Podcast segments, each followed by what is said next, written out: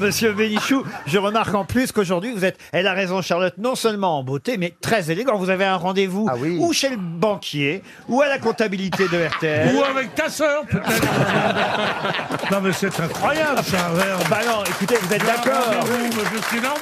Non, non, vous n'êtes pas normal. J'ai- Vous avez- J'ai décidé, étant donné que je vous vois tous, j'ai décidé tout simplement d'être propre. Non, écoute, Tout le monde Pierre, mettait des costumes cravates avant. moi je pense qu'il a un plan cul. Ah, vous croyez que c'est ça Ah bah tu t'habilles pas comme ça s'il n'y a pas une motivation derrière, c'est pas possible.